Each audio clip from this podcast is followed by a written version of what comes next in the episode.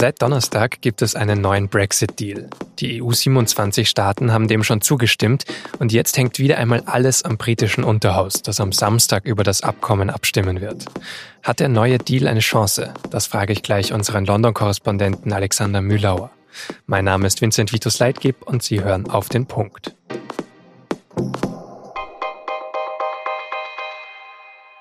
Der ganze Brexit-Prozess war über die vergangenen Monate ja vor allem chaotisch, hektisch und auch laut. Am Donnerstagnachmittag haben sich EU und Großbritannien dann endlich auf einen neuen Deal geeinigt, aber das Statement von Kommissionspräsident Juncker hätte kaum leiser und ruhiger sein können.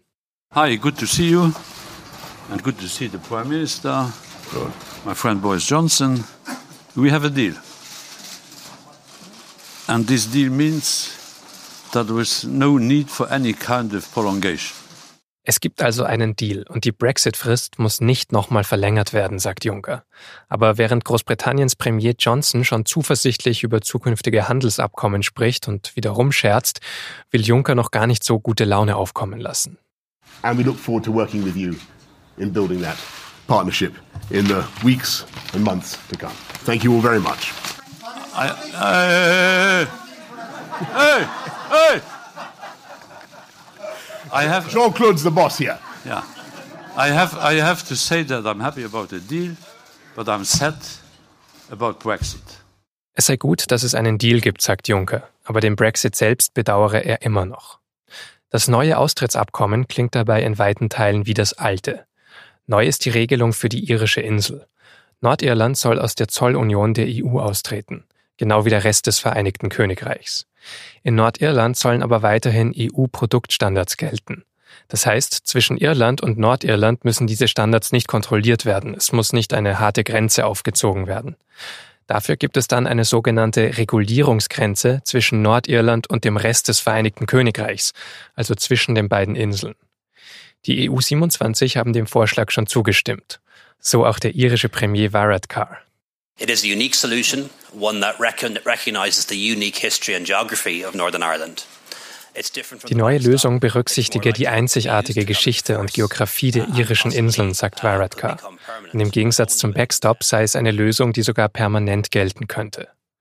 Und jetzt hängt eben wieder alles an den Abgeordneten im britischen Unterhaus. Die müssen dem zustimmen und dazu bin ich jetzt mit Alexander Mühlauer in London verbunden. Alexander, Wer hat sich denn da jetzt am Ende mehr bewegt, um diesen Deal möglich zu machen? Also Großbritannien oder die EU? Man muss klar sagen, dass sich bei diesem Deal am Ende doch dann beide bewegt haben.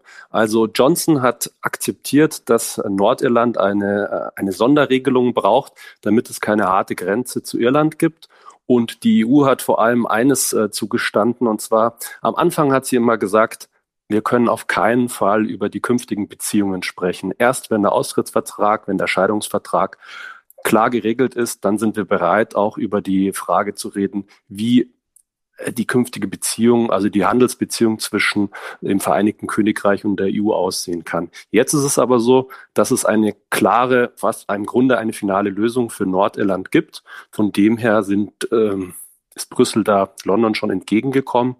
Jetzt wird man am Samstag sehen, jetzt wird über den neuen Deal von Johnson abgestimmt und äh, wenn der durchkommt, dann äh, gibt es eine klare Regel für Nordirland, die aber einigen Aufwand mit sich bringen wird, vor allem für die äh, nordirische Wirtschaft. Welchen Aufwand zum Beispiel? Ja, man muss sich vorstellen, wenn jetzt zum Beispiel ein Gut, ein Produkt, eine Ware aus ähm, dem Rest des Vereinigten Königreichs, also aus Großbritannien nach Nordirland kommt, dann müssen die Zöllner dort gucken, wo geht dieses weiterhin? Bleibt es in Nordirland? Dann müssen die Zöllner dort die britischen Zollregeln anwenden. Geht es weiter nach Irland, sprich in den EU-Binnenmarkt, sind sie angehalten, die EU-Zollregeln anzuwenden. Das heißt, man muss ähm, die Waren und Güter genau prüfen und dann entscheiden, welche Zölle wirklich abgeführt werden müssen. Ziemlicher Papierkram. Man wird dann sehen, wie es äh, wie es am Ende gelöst wird. Denn so eine Grenze in dieser Art, wie sie jetzt dort kommen soll, gibt es bislang nirgendwo auf der Welt. Ja. Was sagt denn da? Es gibt ja eben diese Regionalpartei aus Nordirland, die DUP. Was sagt die dazu? Die DUP, das ist das wohl schwierigste Thema jetzt für Johnson vor dem ähm, Super Samstag, also an dem Samstag, in dem das Unterhaus hier in London abstimmen wird. Die DUP sagt ganz klar Nein zu diesem Deal. Warum sagt sie Nein? Und zwar aus drei Gründen. Erstens, die Frage der, Zoll, der Zölle, wie ich es eben beschrieben habe, äh, ist für sie ein No-Go. denn Nordirland würde damit klar anders behandelt als der Rest des Vereinigten Königreichs.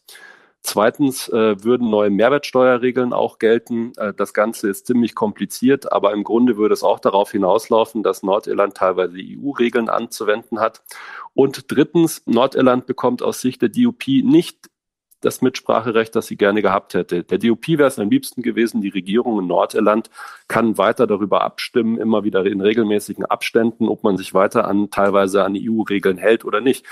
Es muss in dem Fall, wenn es zu Änderungen sozusagen des Vertrags für Nordirland kommt, muss das äh, nordirische Regionalparlament, das Stormont, in Belfast darüber abstimmen. Und da hat die DUP nicht die absolute Mehrheit. Gibt es denn da jetzt schon genauere Rechnungen, wie am diesem Samstagmorgen die Abstimmung ausgehen könnte?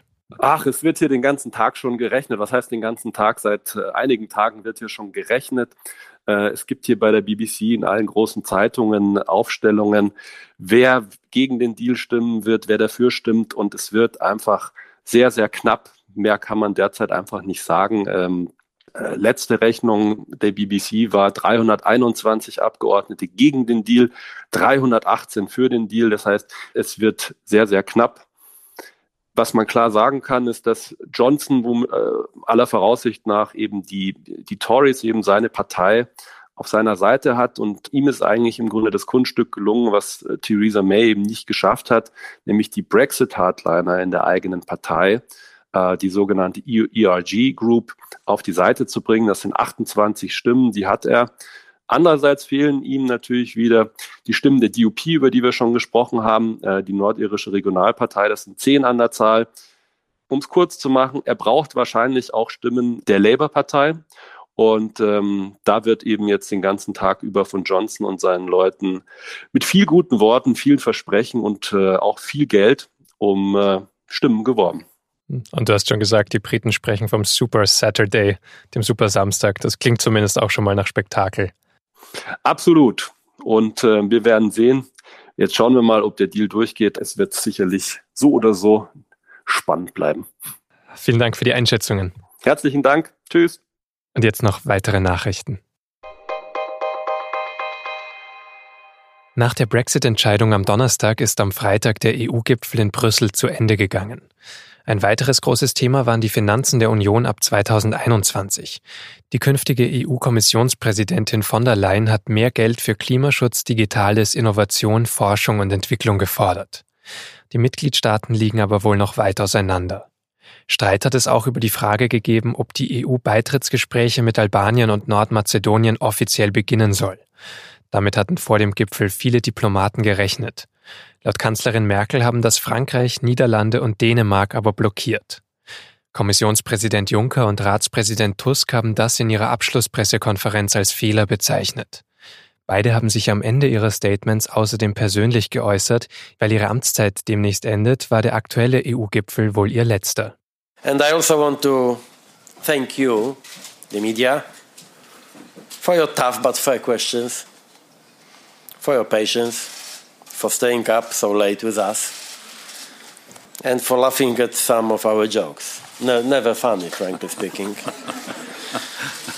thank you, thank you for everything.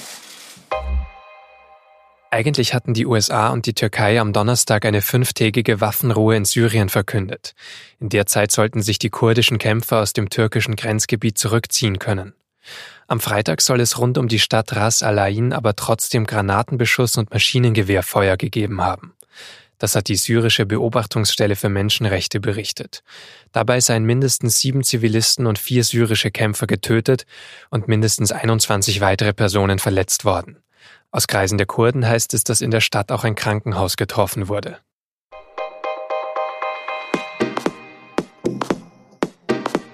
Ich habe zu Hause tatsächlich eine komplette Sammlung aller bisherigen Asterix-Comic-Hefte.